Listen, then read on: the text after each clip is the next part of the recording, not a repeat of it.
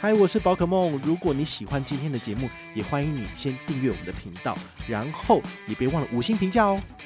今天的主题是零零九一九群益精选高股息，居然配息十趴！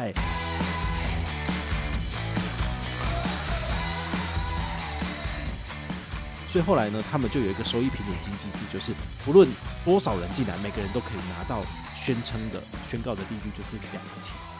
所以呢，他等于是说用后来。嗨，我是宝可梦，欢迎回到宝可梦卡好。今天呢，我们来跟大家聊聊这个 ETF。很奇妙的事情是，最近呢、我觉得市场上大家都在疯这种所谓的高配息的 ETF 哦，包括今天要跟大家聊的这个零零九一九，是由群益投信推出来的这个台湾精选高股息，它居然标榜十趴。其实这件事情真的是有点惊人，因为你想想看哦，之前讲零零八七八的时候，大家想说哦。这个配息居然有来到六趴七趴，大家就高潮了，而狂买。那这两年的时间吧，其实零零八七八已经突破百万人次去购买，成为它的这个优者了吼。那现在居然又有配息的 ETF 出来，而且是高达十趴，你就会觉得说，诶，那我是不是要琵琶别抱？我干脆来买这一档，对不对？好，但是呢，你还是有一些呃需要注意的地方啊。好，所以我们今天才会做一期节目来跟大家聊聊这样子。好，那第一个就是。零零九一九到底是什么？它有几个特色。第一个就是说，它是会考虑未来的股利，它在每年的十二月会做这个调整，好，这个成分股的调整。那它就会用盈余成长率，然后来预估未来这个股利，来纳入这个筛选的原则。如果它未来的成长是可期的，它可能就把它换进来。那第二个呢，它就是会卡位当年的股息啊。我们都知道说，大概各大企业在四月份到五月份，它就会。公布他们的财报，然后还有他们接下来会发放股利的部分。那零零九一九，它会在五月份的时候来做成分调整。好，那他会把已经公告但是还没有除全息的这些股利，把它纳入它的筛选成分股的标准里面。所以它一年就会有两次汰换里面成分股的部分。所以五月份跟十二月份，然后就会去做更换的动作，这就会让你。基本上每一年都可以拿到年平均十趴的殖利率，哈，它是这样操作的啦。好，那它还有另外一个优势叫做景气循环的优势，这什么意思呢？就是它会根据国发会的景气对策信号，好，之前好像在跟大家聊阙又上老师他新出的那个台积电那本书的时候，也曾经有讲到，就是到底要怎么去看哈。其实阙又上老师他出过四本书吧，它里面有蛮多部分是针对景气循环灯号来做阐述。跟如何运用，包括现在的景气循环灯号一直都是蓝灯，那蓝灯大概蓝久了之后呢，就会往其他地方去了。那蓝灯的意思基本上就是叫你要稍微冷静一下，好，对，就是这个意思。好，所以相关的这个讨论，你们可以继续看一下。目前的景气灯号呢是相对低迷的，好，所以它就会有下行的投资潜力。也就是说，在它的资产部位比较便宜的时候，你下手。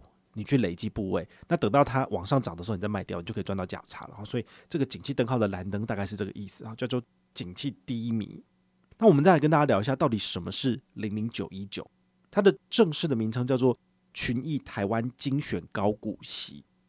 那它追踪的指数呢，就是台湾精选高息指数哈，它采完全复制法，所以这个 ETF 的编转它怎么走？然后他们就怎么去买这样子？那它的上市时间其实非常非常短暂，是去年好，二零二二年的十月二十号才上市，然后开始在这个公开市场上面贩售，所以距离现在也不过才半年了。所以为什么大家都没有去讨论这个东西？大家会讨论零零五六，讨论零零八七八。好，或是其他零零多少的，但是几乎很少去听到零零九一九的原因，是因为它还太年轻了，所以没有人知道它到底是什么鬼东西。好，那、啊、现在你就知道了哦，它也是标榜高股息的这种 ETF。那它的配息月份呢？它是采季配息，它的配息月份是每年的三月、六月、九月、十二月份，然后它有所谓的收益平准金机制。哈，这个收益平准金呢，讲好听一点就是说。你不论是在哪一个时间点买，你都可以参与它的每一季的配息。但是讲难听一点，就是把后面的人的钱呢拿来分给所有的人。好，举例来讲哦，就是比如说我现在手上有二十块钱，那我们班有十个人，是不是每个人平均都可以分到两块钱这样子？那忽然间呢，其他班的同学来听到说，哎呦，这个宝可梦的班级要发两块钱，那我也要来，所以忽然间呢，就又挤了十个人进来。那你想想看。我们现在是不是有多少？有二十个人要分这二十块钱，那每个人是不是只能够分到多少？一块钱而已。那跟刚刚讲的两块钱是不是差很多？后来的人会来稀释前面的人，就是呃可以拿到的这个部分嘛。所以后来呢，他们就有一个收益平准金机制，就是不论多少人进来，每个人都可以拿到宣称的宣告的利率就是两块钱。好，所以呢，他等于是说用后来投资的人，他会先提拨一部分的钱放到收益平准金里面。那等到他公告我们今年要配发的股息是多少的时候，就是在最后的买进日之前买进的人，通通都可以拿到。好，所以呢，就是所谓的参加除权息嘛。但是参加除权息之后呢，你也要你的股价呢再回到当初的水准，这样才不会是左手配右手，对不对？比如说你的股价是两百块钱，那你发掉二十块钱之后，是不是就变一百八？对？那你要等你的股价涨回去两百，那这样子你发出去的才不会是左手变右手，不然的话呢，就只是钱在那边挪移而已。大家就会觉得说，你买这些高股息根本就是左手配右手，这有什么好玩的？然后大家这边高潮，好，所以这点也是大家需要注意的风险。那再来哦，这个第三个要跟大家聊的是零零九一九它的配息跟年均殖利率，因为零零九一九它才上市半年，所以目前没有所谓的配息记录。那他的这个公开说明书里面有讲说，吼，他必须要成立满一百八十天之后，才会每年的二、五、八、十一月，然后来做这个收益评价日，并且来发放配息。因为他现在才刚好要满到第一百八十日而已哦，所以之前是没有任何的配息记录，所以大家就会很期待，因为他等于是。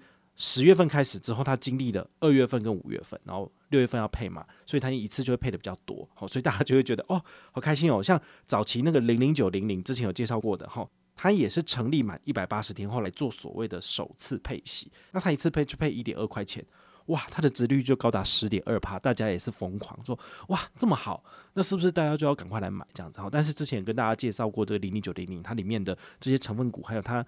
所追踪的指数呢？好，如果是太多人为的因素去判断的话，也许它就不适合你，好，对不对？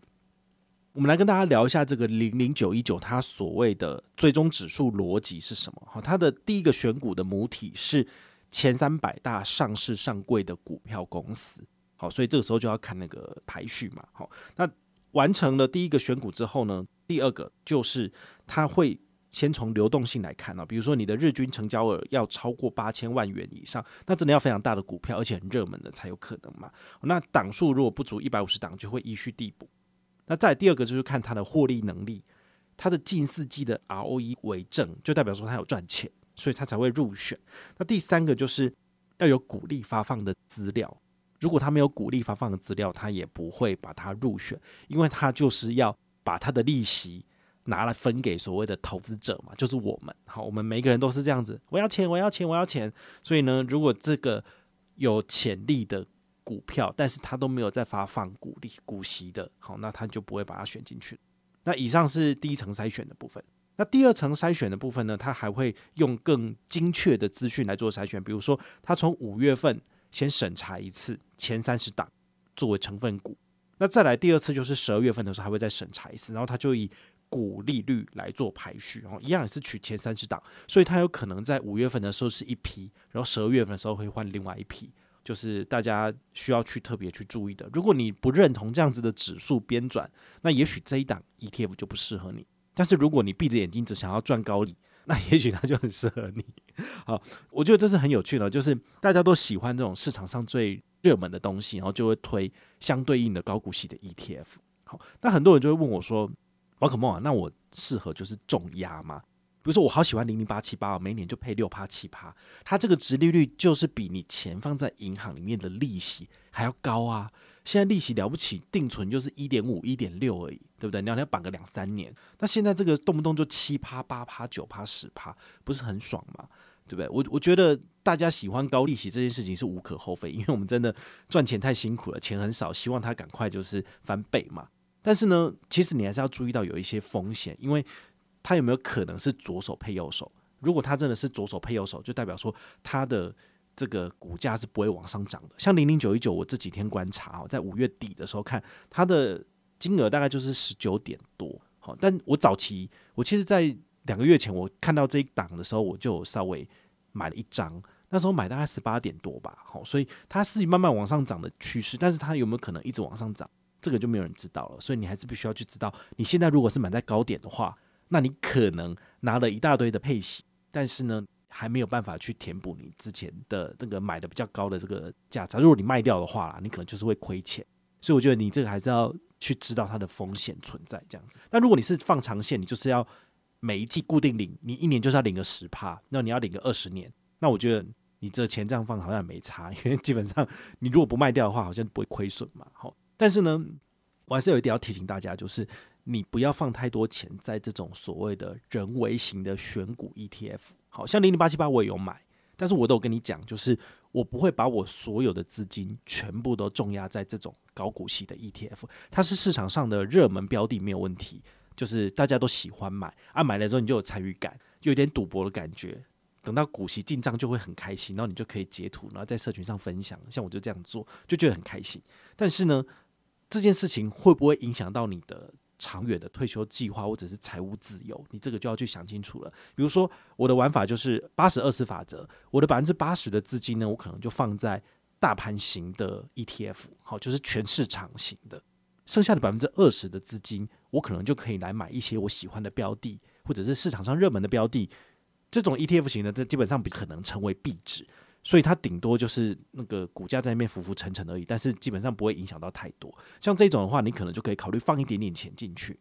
像我目前放在市场上的资金大概三百多万嘛，好，就是星光证券，然后还有永丰金证券两个证券的投资金额加起来三百多，那我大概就会拨个十分之一，那就是三十万到四十万左右，然后来买任何我想要的标的。好，那我买零零八七八买十张。那时候才一点七块，是不是？然后就买了十七万而已，好，那就还好。那像这个，我就先买个一张看看，这个首次配息它的殖利率的感觉如何？如果不错的话，也许我还可以再多挪一些钱进去。但是呢，我自己定期定额再扣零零五零，然后买国外的 VT 或者 SPY 这种全市场的 ETF，其实还是持续的在扣。所以我觉得大家也可以就是做一个比较明确的分际，就是你可以把你的一部分的资金放在。这种无脑投资的通路，或者是无脑投资的标的上面，那尽管你这些有点类似赌博的玩法的这些资金都赔光了，也不会影响到你的整个退休的计划。我觉得这样子是比较好的。好，那当然你投资的本金越多，比如说我投资到五百万，那我是不是就五十万可以拿来玩？对，那这样也是蛮多的啊。好，所以我觉得大家就可以稍微去调配一下你自己的资金，好，而不是只是只放定存。或者是只放活存，然后买基金，其实你可以用多样化的资产配置，能够让你可以吃到各方不同的这些，比如说呃高值利率的 ETF，好，或者是有其他的商品。当然，如果你前一阵子有买到 NVD 啊哦，那你当然就是爆炸了嘛，因为好像上个月我看 NVD 好像才三百而已，这个是美股的这个数字啊，然后昨天晚上看。居然跑到四百多诶，真的是妖股！怎么可能有人一个月可以涨三十三趴？这真的是太惊人，而且它的市值是不是已经超过 Facebook？这是太惊人了。那 Facebook 真的是扶不起阿斗。我记得好像是两年前吧，就是那时候，呃，台湾的 Facebook 还是非常非常的夯，然后还是很多人使用。哈，其实这两年已经开始有点走下坡了。然后其实都是这样子，在那时候的高点，我就觉得说，既然都每个月花了十几万在 Facebook 的广告费用上面，那我当然也可以来投资一下嘛，当他的股东。就一买之后就套牢两年，哦，那当然只有小数的零碎股，就是只有买个两股三股这样子。好不容易等到大概前两个礼拜吧，它就再涨回去了。好啊，我大概就小赚一点点，大概小赚二十趴，然后我就赶快出出场了。你就会知道说，其实个股的判断是非常非常困难的，就像是尖牙股哈，就是多年前他们讲那个尖牙股里面有把 Apple 啊，然后 Netflix 啊，然后 Facebook 放进来等等的。好，其实。它都还是有很高的风险，我我甚至觉得这两年里面，就是只有少数的这个零股的 Facebook 放在手上，我都会觉得说，到底要不要出清啊？因为我已经赔二十趴了，真的很夸张。可是后来它就是慢慢的回正之后呢，我再等了一下，它就正二十趴，正二十趴我就赶快出清了。那甚至你现在看的话，它又持续的缓步往上走，缓步往上走，你可能呃放着不卖，到最后就会变二十五趴、三十趴。那当然，这个也更厉害了。可是没有人知道未来到底会怎样，所以我觉得要降低你自己的投资风险，你还是买 ETF，基本上够分散会比较好。